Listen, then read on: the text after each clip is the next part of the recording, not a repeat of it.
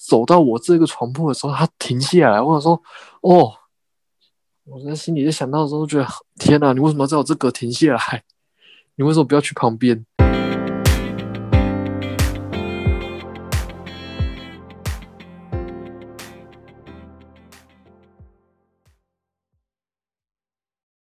好，大家晚安，欢迎回到我的频道。那我们今天呢，邀请了两位来宾，那我们分别请他们做简单的自我介绍。我们先请福用。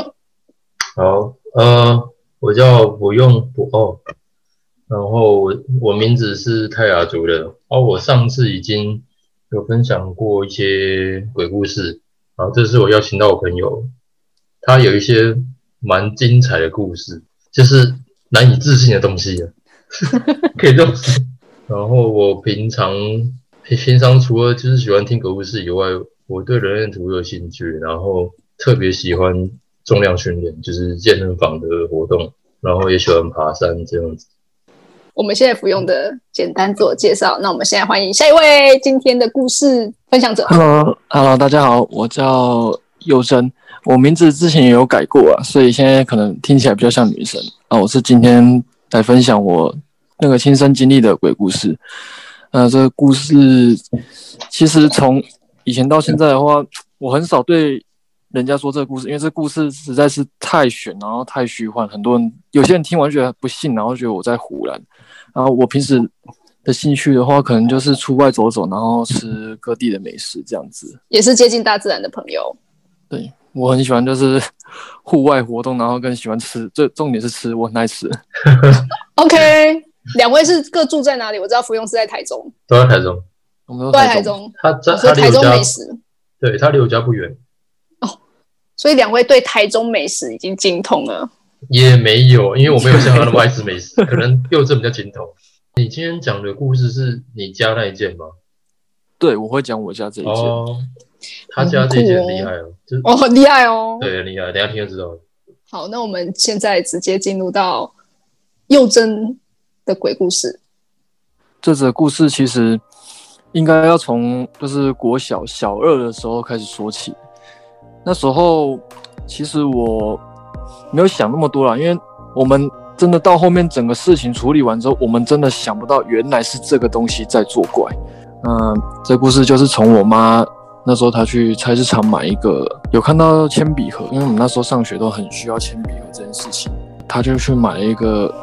一个很丑、很丑、真的很丑的铅笔盒，那也因为好险，就是我没有使用过这铅笔盒，所以到高中结束的时候，我都完全没有发生任何异状，只是有感觉到不舒服。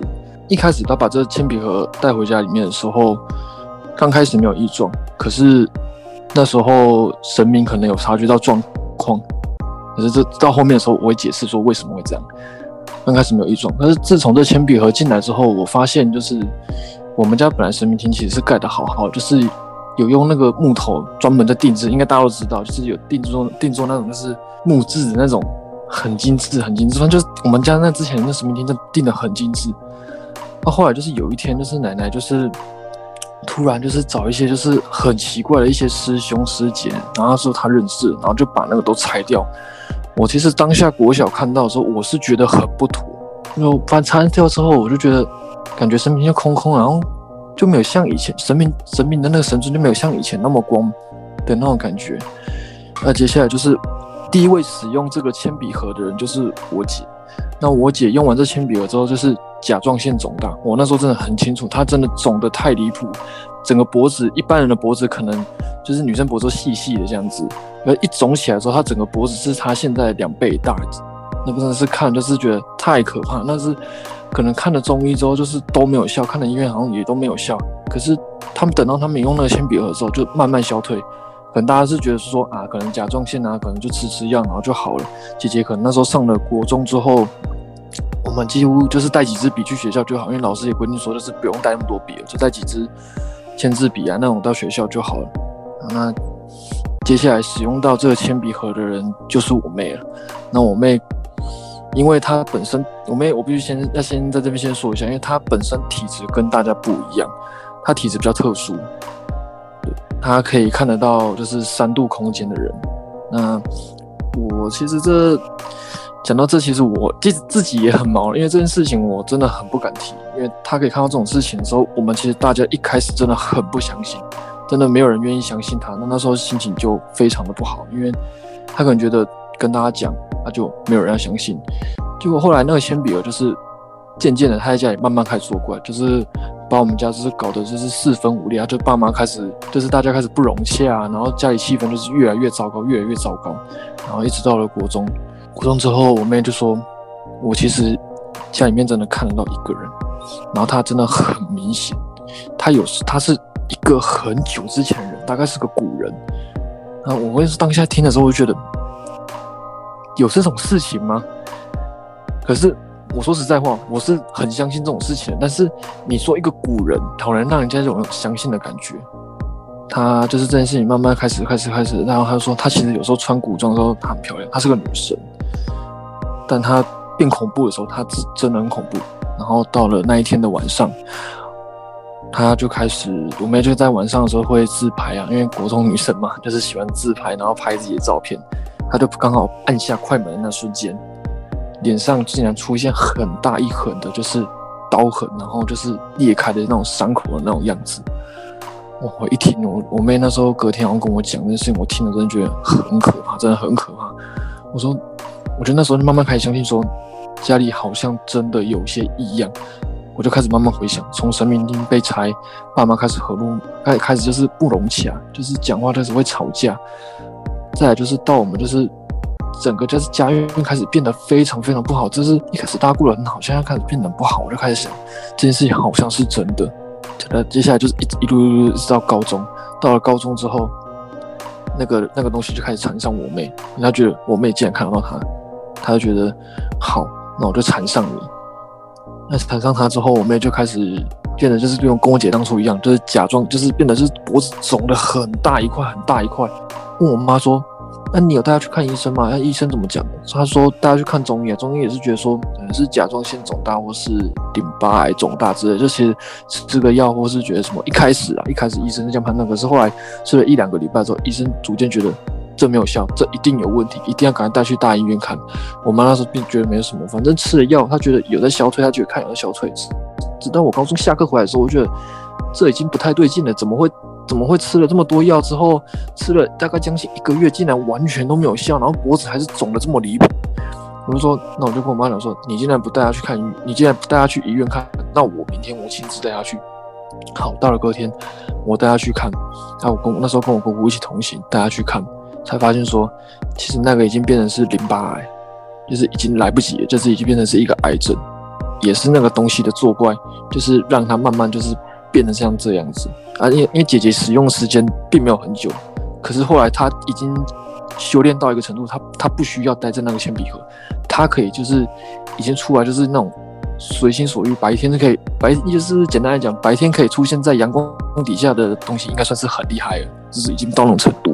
他给到那种程度出来作乱，到了医院检查出淋巴癌的时候，其实我妹那时候讲说，她有跟着我们去，她一直在看着他。哦，那时候其实我就觉得说，应该也是啊，这种东西应该是会跟着他。那我后来回到家之后。因为那阵子就是变得是我妈常常在医院，就是要照顾我妹，就是淋巴癌东西，有些东西啊是必须要家长看过，然后才可以就是进行就是治疗的。那我回到家中之后，又是另外一个很恐怖的地方，就是其实我们家其实大家都知道，夏天一定是非常非常的热，一定是热到一个非常靠腰的一个地步。我亲自感觉到，回到家中楼下非常炎热。来到我们家四楼，我家住在四楼，非常的凉，而且是完全不需要开冷气。我那时候来了一个朋友，就是我现在一个，其中是一个我认识的一个朋友，然后一个是我国中的同学，他们来到我家，就通过一定问我说：“哎，你家开冷气哦？怎么开的这么冷？怎么会冷成这样？”我说：“可能是楼上比较晒不到太阳吧。”我那时候其实也没有多想，后来我就觉得很奇怪，我就问我妹想，我就问我妹说：“这家怎么会这样？怎么会冷成这样？”她说。因为他的气场在影响我们整个磁场，就是我们楼家楼上磁场已经被他改变，因为他有一个决心，就是想要杀死我们手上全部的人。我也不知道为什么，就是跟他无冤无仇，他想杀死我们全部楼上的人，还留了大概他的几个手下在我们楼上这样徘徊。那徘徊之后，我们那时候晚上，因为晚上只有我回家，家里面几乎没有人，晚上只有我一个人回到家，我就唉，我不知道怎么讲。我那时候高中其实我很逃避回来这个家，因为我知道这个家有问题，我不敢回来。因为我只要每次一躺下去睡觉，他们一定会想办法把我弄起来，一定会想办法，就是不管是发出噪音也好，或是来到我梦中乱我也好，来到我梦中乱我是我没办法梦到他们，但是他们一定会让我起来，就是我只要一躺下去睡，绝对不睡超过一个小时，我就会马上醒过来，然后就是完全都睡不着。后来就是到我那时候在高中在加油站半工半读，一直到隔天就是。我朋友一直跟我讲说：“哎，你气色整个很差，你脸色苍白，你怎么回事啊？你昨天到底有没有睡觉？”我说：“说来话长了，以后有机会再慢慢跟你解释。”我高中也只是这样度过，然后就想说去庙宇看能不能拜拜，就是神求神明保佑，就是保佑我身体健康，就是家里事情可以平安度过。那，很显然的是没有用。那我有一次回到家，我真的太太生气了，于是我就决定跟他们沟通，我说：“你们不能这样，我没有害你们，我跟你们也没有关系。”但是你们真的不能这样，是说随心所欲这样出来害人，是吧？你这样害我们，你们到底好处是什么？我觉得这对于对于你们来说一点意义都没有啊！你如果说你真的只是需要帮助的话，我真的我真的很老实告诉你们，我们真的没有办法。我是很生气跟他讲，那他也做出相对的回应，就是非常非常大力的拍了我的洗手台三声，就是砰砰砰，很表示他的不满，就是觉得。好啊，你既然要这样讲，那我也表示我的不满那种感觉。我后来也是吓了一跳，就赶紧赶快跑了出去，也不敢再多说什么了。不过在那一天的晚上，我做了一个很大胆的举动，就是我拿出我的手机，从我下课的回家，我就一直录，开车录影，我没有关掉。后来那个录影档也没有存在，可是那录影档只有我自己看过，手机销毁了，所以那时候手机就是。进到水，然后坏掉，所以东西全部都没有保留。因为我那天就是在家，就是故意假装在自拍，就拍我自己，然后跟录影。然后录影的时候，其实前面是录影到家的时候，就到某个地步我就中断，然后就我就开始接着自拍。那自拍的过程当中，我就想，我就假装没有事，然后拍一拍照，然后传给我的朋友。我朋友说：“哎，你的照片很奇怪。”我说：“怎样奇怪？”你的照片为什么都会有几颗绿色绿色点点在空中？我说哪有这种事情？他说你自己看呢，我自己自拍，我真的没看到。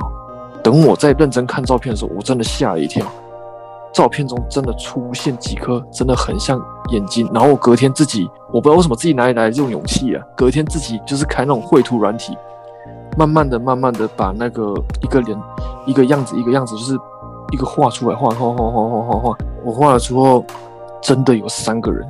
然后，而且外加一个穿了裙子的女生，就是站站在我的门口这样看着我。我以为是我看错，是家里的东西的阴影还是什么？我回到家，我还特别确认说，那真的不是阴影，在墙上也并没有任何我看到那个照片这种样子。我才还我还特地把照片拿出来比对，根本就是我真的照到他们。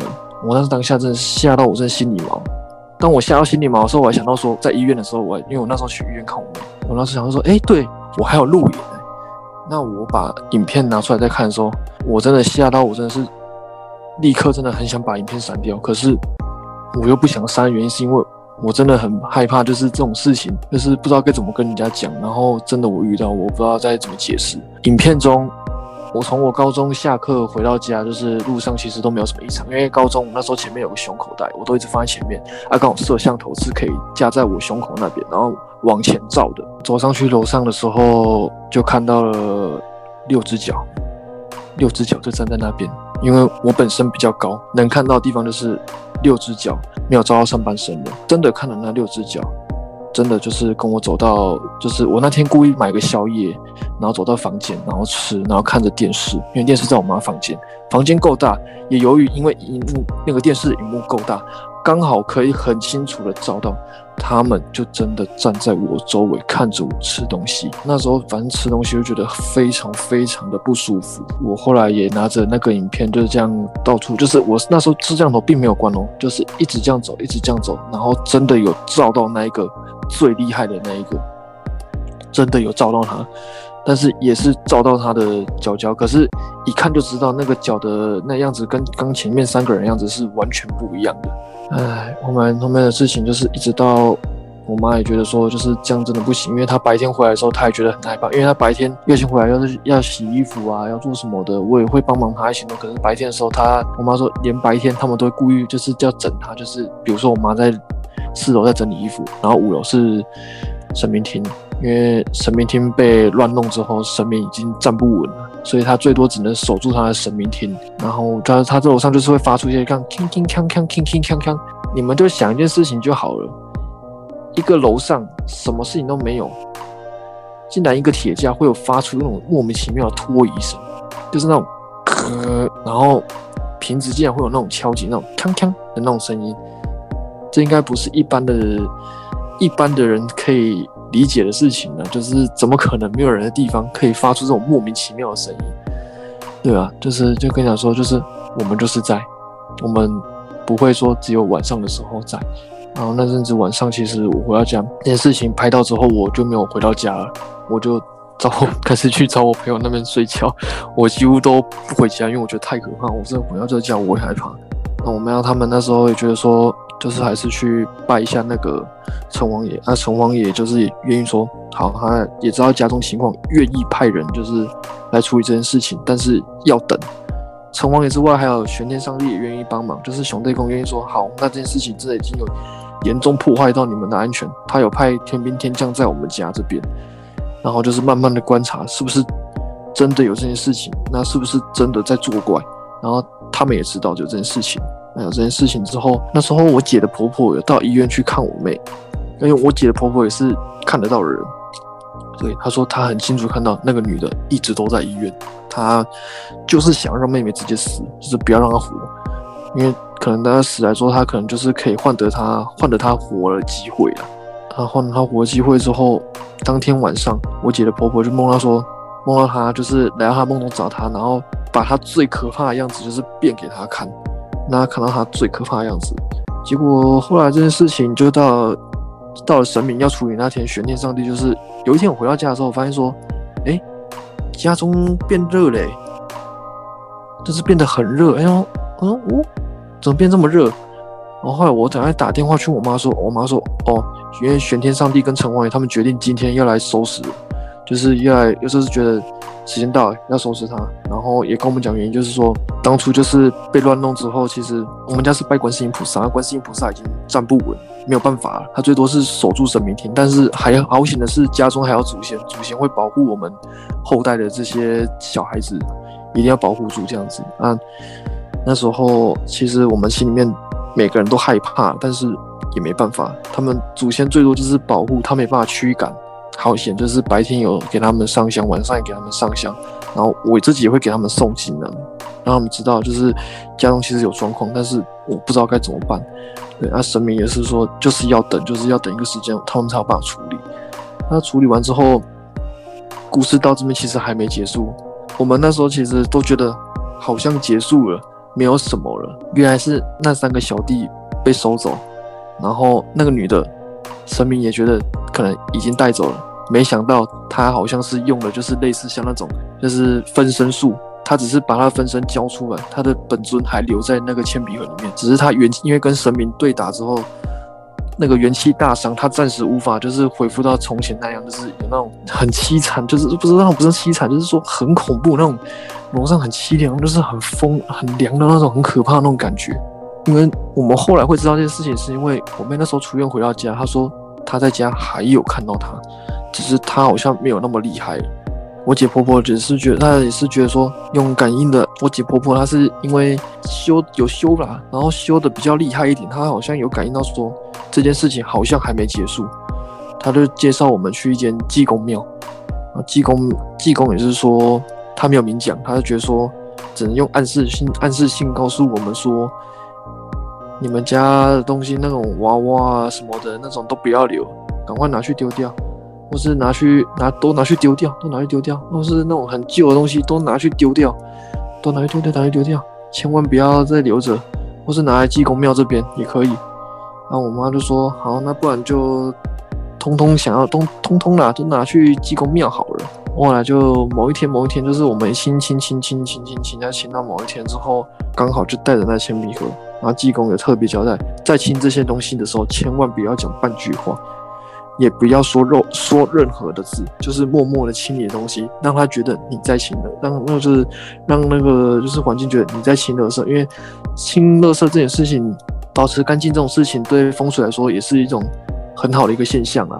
慢慢的就是在整理整理，然后刚好那天就带到那个铅笔盒，就带去济公庙门口。那济公也当然就是那时候机身也刚好就说不用了，那个其他的娃娃就丢旁边吧。虽然也有，但是这个铅笔盒留下，因为我们我不在现场，是我妈给我转告给我的。她说济公看到那铅笔盒就说也是讲这种话，就是然后刚好就跟他对着那铅笔盒讲说，终于抓到你。他就是躲在那铅笔盒里面，因为跑到济公庙门口，因为他也不知道我们要去济公庙，他就刚好已经骑到济公庙门口，你就已经跑不掉了。就走到铅笔盒之后，济公也开始对他施法，然后讲一大堆就是我们从来没听过的那种术语啊。接着就把他拿去一个技工他们专用的一个炉子，然后给他烧。因为铅笔的烧应该是有塑胶的味道，可是我妈说那时候闻到的并不是塑胶味道，很像一个就是焦焦的那种烧味，然后很臭很臭很臭。也因为这件事情，我们才知道说，原来其实从爸妈吵架，然后神明厅被拆，然后到后面一直等等，就是怎么会肿成这样，然后这样故事这样子，我们其实中间其实经历了很多，然后他也就是。一直让我梦到，就是说，就是既然杀不死我妹，那就换杀死我吧。每天让我梦见是让我梦到，就是我可以骑车摔死，我可以怎么跳楼让我死，就是假装就是故意把我引到那种地方，然后是让我死，然后是让让谁死死死这样子，就是一直在告诉我，也还好，就是神明愿意出手这样帮忙，让我们整件事情就是圆满落幕。到这边就是整个告一段落。这件事情总共大概花了我们大概。一年多的时间才有办法完整解决，真的困扰蛮久了。故事结束。哇，所以是从小二开始？对，小二就开始。其实这真的很蛮可怕的。就你那时候结束的时候，你已经是我已经成年了，刚好是我高三那一年，然后隔一年毕业，就十八岁那一年，就刚好就是圆满落幕结束。哇，拖很久哎，好久。对，因为他打算在我们家就是修到一个地步，就一开始放他进来的时候，观音是觉得是说啊，那观音秉着就是仁慈的心，就想说啊，你既然不要作怪，那人鬼本来就是可以互相就是相处的，那他也答应说说好啊，结果自己偷偷在修炼呢，然后偷偷在从中就是用一种用，反正就用那种法术，然后去安排人，然后做些奇怪的事情，就引导他这样子。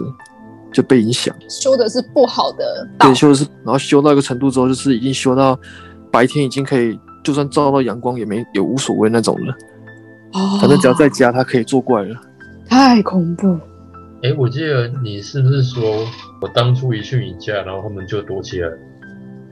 哦，对，其实男生男生来我们家其实有差哎，但是要 比较正向思考，然后正能量很高的人，越高的人来。越有效，因为我一个人，对，我一我一个人，其实一开始的时候，我妹是说我压得住他们呢，因为我的气场还够强，就算还好 OK。可是后来他们越来越强的时候，我就就算有在，也他们会好一些。然后我妹说，我一出去之后，他们变得就是很恐怖，就是变得气氛，对，因为他们说晚上我去上课，还是有时候我晚上跟朋友吃宵夜比较晚回来的时候。就是会打电话跟我讲说，就是家里气氛很恐怖，你可不可以回来？我说我会回去。他说我回来之后他会比较好睡一些些。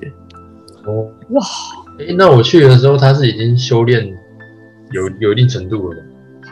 你来的时候，那时候刚好他已经很很完成了，已经非常完整。对，但只是他那时候他出去他不在。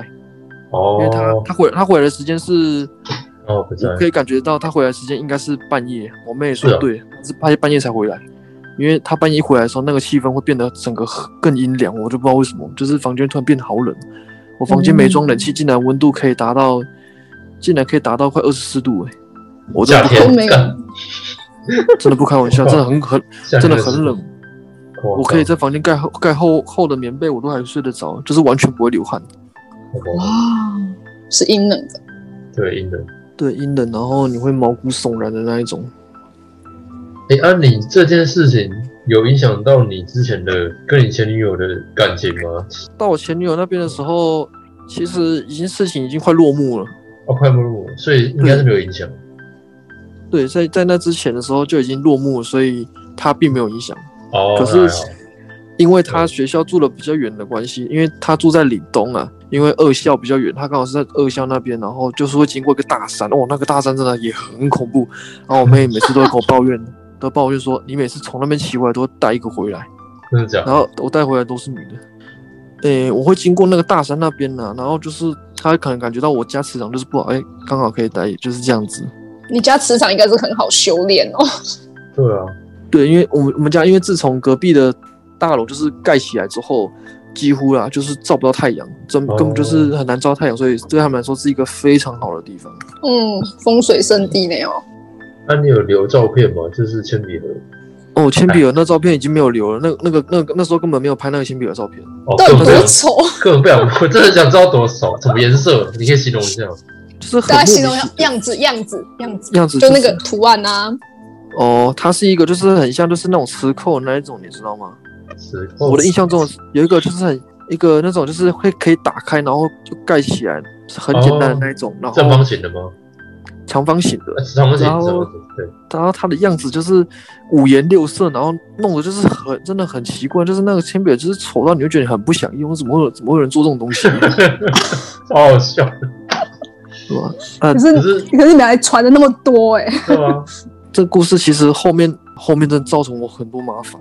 真的，诶，有些故事是我还没跟福庸讲，是因为我后来又因为这这事情其实过了有点久，我自己有点忘了。然后后来是跟福庸讲完这故事之后，我就慢慢开始回想，哦，那后他们后面其实还有很多故事，我真的是快受不了，因为这件故事真的开启很多，当兵的也很多。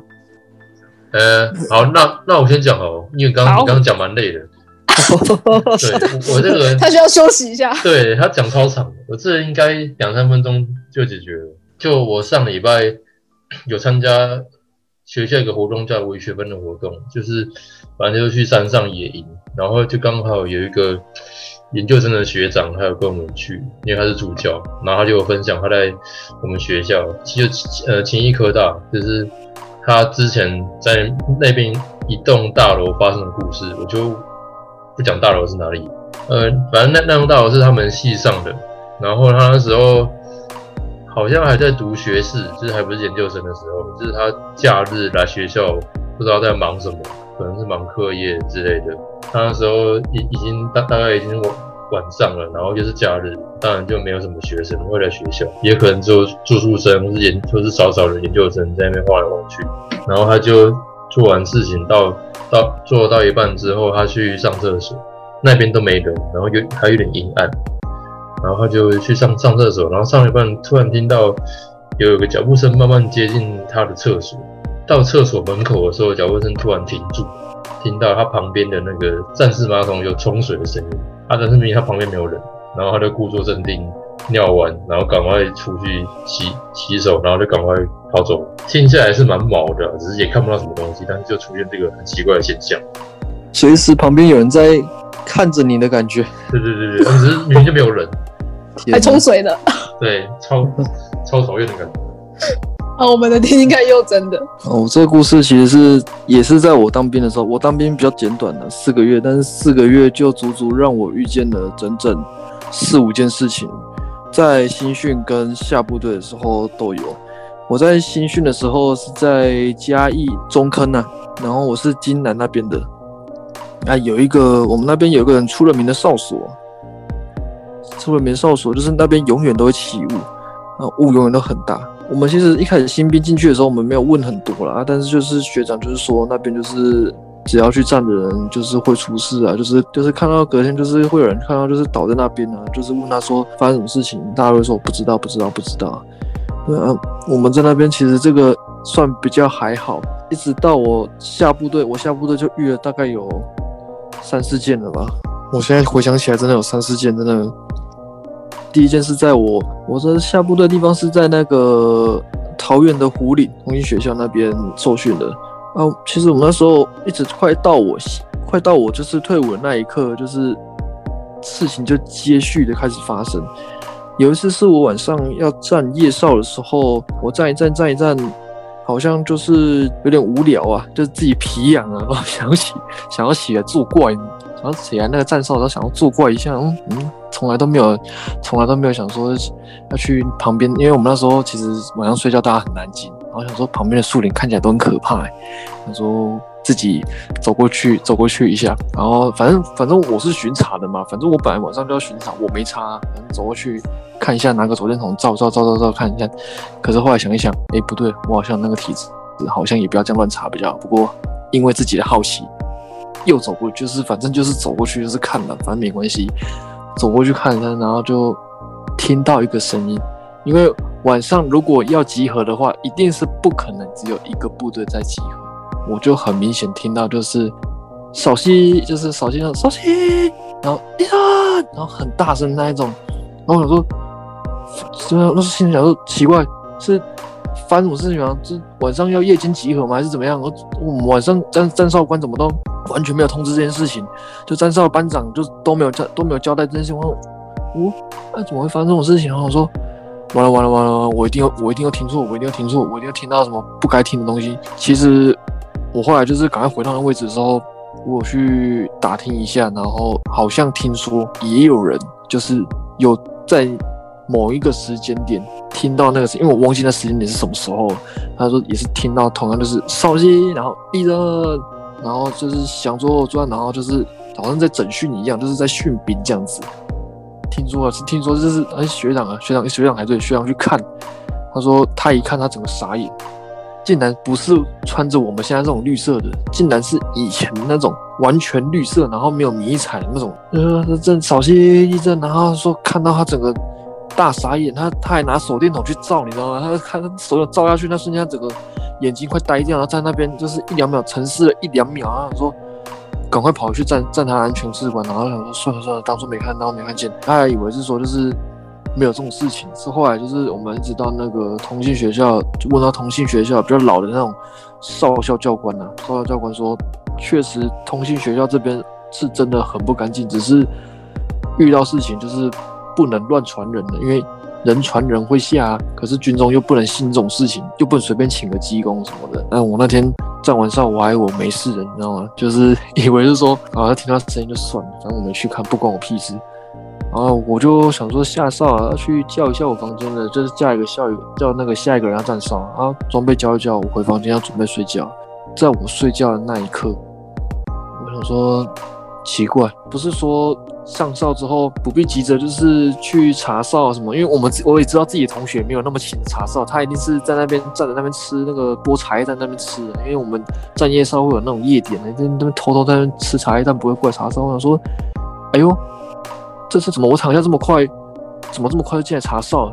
因为我那时候没戴眼镜啊，我想说我还想闹一下我同学，我想说再踢他一下，跟他说你这是这么快哦，这么快就这么快就来查哨，这么勤劳。因为后来我发现不对，我没戴眼镜我也看得出来啊。你一个晚上你拿着手电筒这样照照照，你总会看到说，因为我们是穿军服嘛，怎么会有人穿白色的衣服，整件的还长头发走在寝室里面？我很多，因为我那时候是躺着，还好我没有坐着。我那时候眼睛突然瞄到的时候，我那时候还有我还要拿东西，还要还要拿那个什么用脚去踹他一下。我说怎么那么快？我后来眼睛才看到说好像不是诶、我好像又好像今天怎么运气这么不好，怎么又遇到这种事情？然后他刚好就是最可怕不是这边，最可怕是他从我们寝室的头那边走过来的时候，走到我这个床铺的时候，他停下来。我想说哦，我在心里在想到的时候，觉得天哪，你为什么要在我这个停下来？你为什么不要去旁边？我想说，那躺下来，赶快睡觉，赶快睡觉，赶快睡觉。隔一天我就赶快就听看看有没有人就是遇跟我遇到一样的事情了，就没有，没有人跟我遇到同样的事情。不过在军中的时候，我确实是真的有被压过了。可是因为我那时候想着，就是我隔壁都是同梯的，没有什么好怕，我也没有多想什么。就因为这件事情，后面引发就是就是教官后面最后我们下部队的时候就讲那个故事啊，他讲说，其实通信学校不止这件事情，还有以前就是他在当那个查哨官的时候也是有很多、啊。不过这故事下次再说，故事结束。好像通常当兵都会有这样的故事、欸，就是尤其是好像快退伍的时候，会遇到更多。老兵八字情，对，老兵八字情，我真的很相信这句话，就是老兵八字情，都快退伍会遇到一堆不知道该怎么讲的事情。无法解释，无法解释。真的，我解释到很多人会觉得我很怪异吧，就是别人都没事，就你有事。我反而会一直想，我会一直想听，因为就好太奇啊了，，对，太精彩。因为因为你知道麻瓜的世界不会理解，对啊，我们是从来没办法感应到这种东西。我后然后他们来是因是很困扰。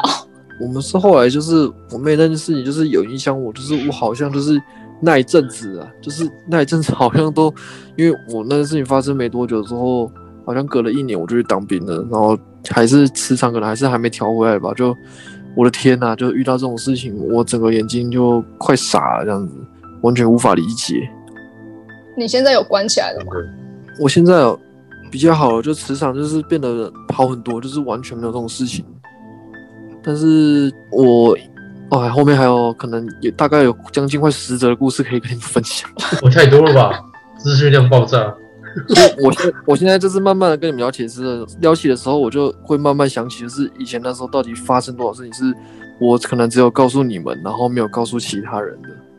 所以这是附庸也不知道的。我也不知道，对，我不知道你还那么多哎、因为我是慢慢跟你聊，我才想到说，我以前好像不只有发生这些事情，然后上班的时候突然想到，又觉得哦天哪，我好逃避哦。哎、等一下，那你会不会不想要回忆起来这件事情？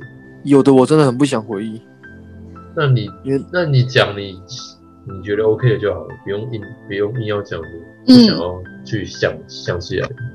我真的想不起来的就算了。对对对对，哦，不要不舒服。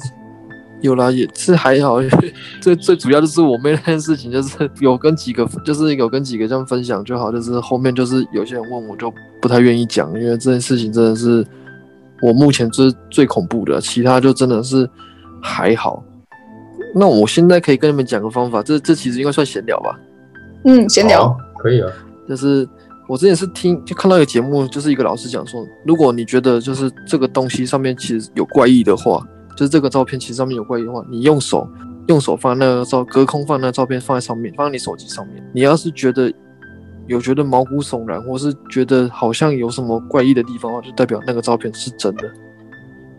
然后我自己也截图，那时候也截一些网络上白目的图片，自己拿下来使用，好像还好，可是就是没有说特别大的感觉。可是那时候就刚好，我妹那时候我拍照照片被我找到，哎呦，真的被我找到一张，然后我就用手下去，就是亲自感应一下，就哦哟，那种当初那毛骨悚然的感觉又回来了。嗯，Oh my god！照片我赶快删掉了吧。对啊？不要再我留删了，因为我妹那时候跟我说，那照片千万不要留着，她说对身对自己真的会很不好。对啊？我刚刚讲到这个故事，我就分享一个我这边好亲身经历的故事给两位。好，好，这也是关于照片的故事哦。我记得那一年是农历七月，然后我要北上到桃园。那时候的通车到桃园龙潭这个路线只有国光客运它有开放，所以我坐的班车就是从台中哦，那时候我在台中，所以我在台中待蛮久的。然后所以台中的路线到龙潭板桥这样，然后我就搭了那一班的客运，国光的客运。然后因为是六日，特别塞车，整个塞到我们的班车已经误点，九点十点就有的班车就因为延迟，然后就到了十一二点。结果我到了十一二点的时候，我我上了那班车，那车上其实有一半的座位是空的。那个司机大哥他非常，他看起来就很累，他就是一个四十几岁的大叔，但他看起来非常的劳累。那我们一上车呢，他就说那一班是末班，那我们也想说，哦，那好啊，因为好不容易赶上。那在这个司机大哥在开的时候呢，他就用广播器跟我们说，他要去加油。然后他就加满的时候，我们他就说，OK，我们加满，我们等了一阵子，他就用广播器说，感谢大家的就是等待啊什么什么的。然后我们要上国道了。那其实我们在上国道的时候，其实，在国道之前，车上有一个很奇怪的味道，可是那个味道呢，你也闻不出来，就是那个味道没有到很浓，但是上了国道大概十分钟左右吧，那个味道越来越浓，那个味道就是汽油的味道。但是就因为大家都没什么动静，我想说，哎、是不是只有我闻到？然后我那时候就想说，呃，可能是我闻到、欸，因为大家没有反应。然后这时候我后面其实有做一些婆婆妈妈，他们就开始讨论，他们说，哎、你给我听掉，就是类似这样，就开始两，因为婆婆妈妈讲话很大声，他们就开始讲说，哎，那个车上好像有一个汽油漏掉的味道，是不是刚刚没有关紧，还是汽油外漏，这样很危险。然后大家就开始讨论讨论讨论，然后这时候就有人觉得越来越浓郁了，那个味道真的是越来越浓，浓到就是真的很不对劲。然后后来那个大妈就冲到前面，就是跟那个驾驶说。哎，那个司机大哥，你的车有一个很浓的汽油味，要不要先靠边？好，那是这是司这时候司机大哥就就也听了旅客的建议，我们就靠边。所以那时候是我人生第一次在国道上面被放下来，我们整个车子是往旁边靠，然后靠边的时候，那个味道还是一直不断的、不断的都没有在行驶了，但是它就一直不断的有味道。然后那时候我们就被驱散到。车子下面，因为大家会恐慌，我不知道你们知不知道，就是它那个旁边一定会有一个安全的栅栏，然后我们就整个人整团大概有二十二十个人吧，我们就整个就是靠在那边，因为司机大哥就说大家要特别小心。那你们如果有人可以来载的话，就可以先请家人来带；那如果没有办法的话，就请等下一个那个客运班车这样。他们有在请总站发车啊，我们要等这个时间。好，就在等待的过程中，陆陆续续有人被带走了。我们那时候太无聊，你知道吗？就有人哦，就是有一个人，他说啊，不然我们来合照好了，因为大家很难得有这个经验啊，不然大家来合照好了。就想说，哎，好啊，好啊，就是有点苦中作乐这样，所以大家就在国道上面留了一张照片，然后那张照片还是用我的手机拍的，我的手机总共就拍了两张照片。按下的那个时候呢，就是因为。因为是夜视拍照，就是夜拍。因为那时候我是拿四 S，它那个夜拍没有到很好，但所以要用闪光灯。所以第一张照片是没有闪光灯的，所以看不太出来，就是大家就是脸都比较暗嘛。所以第二张就是有闪光灯。好，那看完以后就说，就说那如果有需要照片的话，就是我会我会传到那个就是粉丝的社团，这件事情就不了了之。后来我们也公呃成功的搭上了下一班班车。然后后续也其实没有发生什么事。那后来我回到台中的时候，我在看照片，因为我答应大家要传上去，所以那时候我就想说啊，不然我来看一下看一下那一天的照片，然后我要选一下那两张我要上传哪一张，然后我就再传。那我在传的时候就想说，哎，我好像看到了一些奇怪的东西在这个照片里面。第一张照片是没有开闪光灯的，所以我们是整个脸是暗的，但是客运的车是亮的。好，大家大家就想象这个画面。那我在那个车子里面，我看到了人影，半透明的人影，他坐在我原本的位置上。哦，这超猛的，反正他就坐在我的位置上这样。但是我只是我我，因为我一开始想说，哎，我是不是看错？所以我有把那个照片放大，我就放大，然后就看到，哎，怎么有一个雾雾的？它就是有一点侧面。它就是卡在我那个位置上，然后它是整个半透明这样子。然后我那时候就想说，呃，我看到了什么？所以我就把它又缩小。我讲说，算算算，当我没看到。我说然后另外一张闪光灯的，好，这个一闪下去，第二张照片呢，就是那个女生不见了，不见了。照照来讲，应该也没有怎么样。然后我就想说，哦，那放这张好了。所以我就放上去这张去做一个龙潭板桥的一个分享。好，分享完的时候，我就觉得很神奇，因为这也是我人生第一次拍到的一张照片。所以呢，我就去找有在修行的朋友啊哦，也跟大家讲，就是灵异照片这种东西不要留，好不好？会衰。因为那时候我真的是诸事很不顺，真的不要留。因为那时候我只是我我真的忘记我的灵异照片，就是那一阵子我就忘记了，然后我就是很不顺。然后我那时候想说，到底在衰衰什么？然后我有修行的朋友，然后我就跟他说了这件事情，我就我就说，哎，我最近真的。运势不太好什么的，然后他就说，他就说你最近是不是有遇到什么怪事？我先讲哦，我们没有碰面，我们是用来在聊，我就只是跟他讲说我最近有点衰，然后他就说你是不是有遇到什么怪事？然后就想说，哎，他怎么会这样问我？然后我就想想想想，我就想起了客运这件事情，然后我就跟他讲，然后他就说你先把照片传给我，然后我就传给他，好，然后他说说他就。他就很久都没有回我，我想说，哎靠，哎这个怎么叫我传完照片就没有没有回应了？所以过然后过一阵子，他就自己自己就是，我们就碰碰到面，我们就约在台中碰到面这样子，他就叫我碰，就是去找他一趟的意思。到达他那边的时候，他就第一句话就跟我讲说：“你那个照片赶快删掉。”我想到，哎、你怎么现在才跟我讲？然后他就说：“反正你先删掉。”所以我就在他面前当场的，就是把照片都删掉了，我就直接删掉。啊，因为我们有对话嘛，就是赖的对话，他那边有照片，所以他就说：“我跟你说，你这张照，你这两张照片都有问题。那有一些事情是我们看不见嘛，麻瓜看不见，但是修行者他们是看得到。他就说你这张照片不是，因为我当初跟他讲照片只有一个女生，他就跟我说照片不止一个女生，你们在拍照的时候后面满满的都是。然后我就说靠，我说你怎么看得到？然后他就跟我讲，他就开始指，他就跟我比比比，他就说这边都是眼睛啊，你以为是怎样？因为哦，我先跟大家讲，那张照片因为是在国道上面拍的，然后他一拍的时候，右手边就是靠近车流量那边，车流量那边整个都是点点点，就是很闪的那种灯光的那种感觉，点点点。然后那时候我想说应该是那个车子来的灯光，就是车灯，没有那个就是好兄弟这样。然后另一边黑黑的。黑黑的嘛，啊，旁边有树叶这样。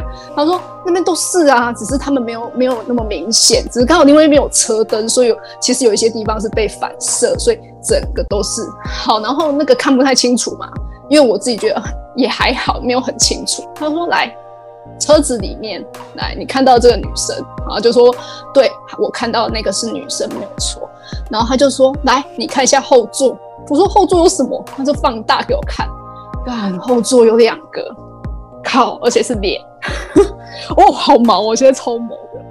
我整个放大那个脸，真的是有够清楚的，只是因为前面那个很明显，所以我前面那个看得很清楚，但是后面那两个完全就是，就是他整个被前面的已经目光吸引，所以你看不到后面的。但其实后面那两个是很明显的。然后我就说，靠，这个对对我有什么影响吗？因为就会因为觉得最近运势很不好嘛。他就说他有去给他的师傅看过。这个应该不是不是对你们的，就是汽油味可能只是提醒，那个事件应该不是对对车上的乘客，但是有可能是谁谁谁，然后需要去可能有一些影响这样。然后那时候我的直觉反应是说，我就跟他讲说，我我觉得司机大哥很累，所以我跟他讲说，你那么累，你要好好休息。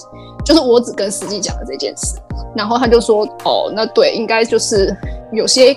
夜报就是夜报是需要需要找到人的这样，然后他他就说他的师傅看完这张照片，就是有一些来者不善，但不是对车车上的乘客，那有一些影响，因为我有讲到有汽油味这件事，他就说可能就是一个提醒，那是不是让我们整个整台车人其实都都没有什么事，就是整个都下车，然后下车我们就是都各自还蛮平安的，因为我后来也是。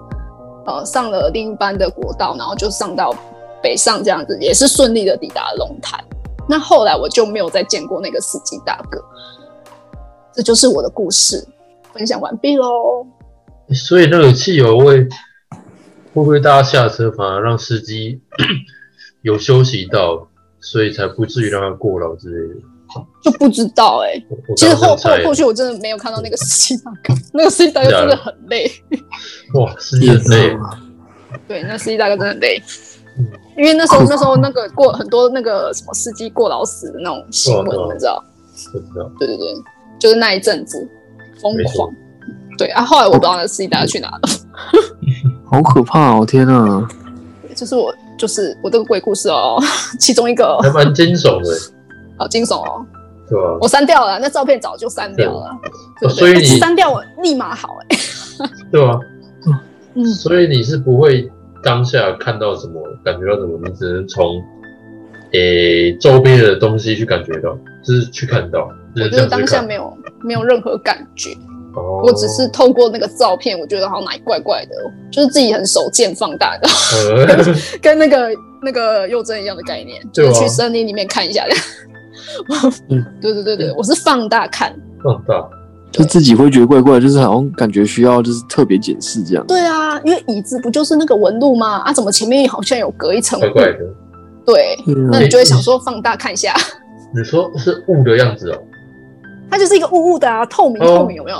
啊，然后你就想要放大看一下，啊，想哎怎么怎么怎么怎么怎么这边是雾的，会不会是玻璃反光啊什么的？那我没有啊小他就是一个人啊小补充一下，小补充一下，就是哦。我说我上礼拜有去山上野营，然后嗯。其中有一个学弟，他是真的也是看得到的，然后他他是说他就有看到我我们在那个用萤火在烤火的时候，还有在吃饭的时候，旁边有两团雾雾的东西在看我。们，所以他们都是长得雾雾的，好像看得到人都可能都看到是可能看到就都都是这个形态，我猜是这样子，雾雾的。要看好像要看修行，哦，是要看就行，所以可以看，所以他们到底是哪一个才是真真的样子？就呃，就是两边都要修行啊。就是人修修行的话，就是可以看到越越越实际越清楚。越清楚，哦对，越清楚。就像照片，我们可能只能看到一些，但是他们嗯可以看到很多面。哦，很久很久之前的，就是因为现在已经没有没有对了，里面有一个小娜老师嘛，你们知道吗？他那个角色就是有一点，就是他也是他也是神神明代言人这样，所以他有时候拿哦照片，明明上面没什么东西，可是他们拿照片都会特别的看到。对去抓一些一些不同的角度，因为他会觉得这个照片让他觉得很麻很毛。对啊，但是我们看就没什么。对，我很对啊，我给我朋友看的时候，他就是他就说他那一天看完以后，他就觉得很毛，所以他立刻关掉去睡觉，就是哇。对，他就觉得特别的不舒服，所以他就去找了他的师傅，所以是师傅就是帮他处理以后，然后也顺便跟我讲，这样。他师傅请请他赶快跟我讲这件事情，所以其实是好好几天后，他有点像是说他们讲就所谓的台语就是要被耍掉，他被冲到。呃，对对对，然后可能他师傅帮他修完以后，就是处理这件事。但是因为我们正常，就是我们是麻瓜，所以我们不会有那么激烈、强烈的感觉，但是会影响影响到我们一些运势。真的。嗯，对，就是这样。我现在在翻翻我以前的照片，看有没有那个 还有留着。哎、你你你要手机去看，你要记得传给嗯不用。对啊？如果如果有还有的话，我我会再说；如果没有的话，哦就希望不要有。对对，传给可以传给服用这样子。今天感谢大家，今天的故事都非常的精彩。嗯那我们期待下一次可以在频道上面再看到两位的到来。那最后呢，我们想要请问一下两位最近在忙什么呢？先请服用。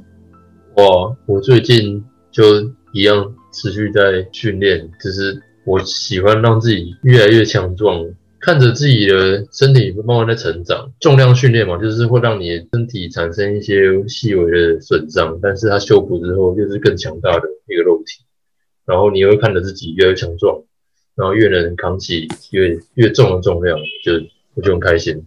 所以我一直在我一直都在忙这个。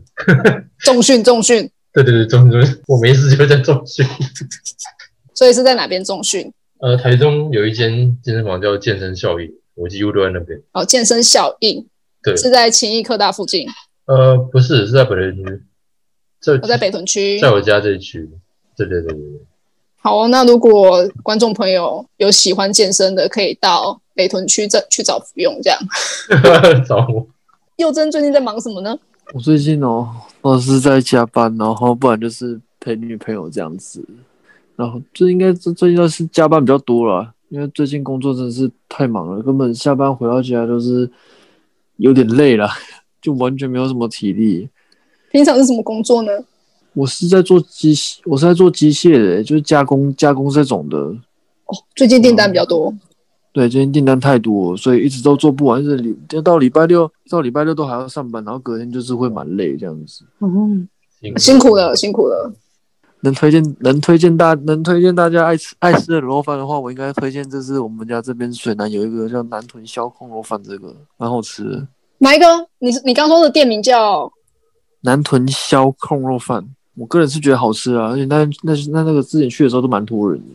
大家喜欢吃卤肉饭的话，可以呃，就是可以到这个台中刚刚佑真所推荐的卤肉饭去当个吃货，好不好吃？找佑真好不好？苦，贴都饿了。好好，没问题。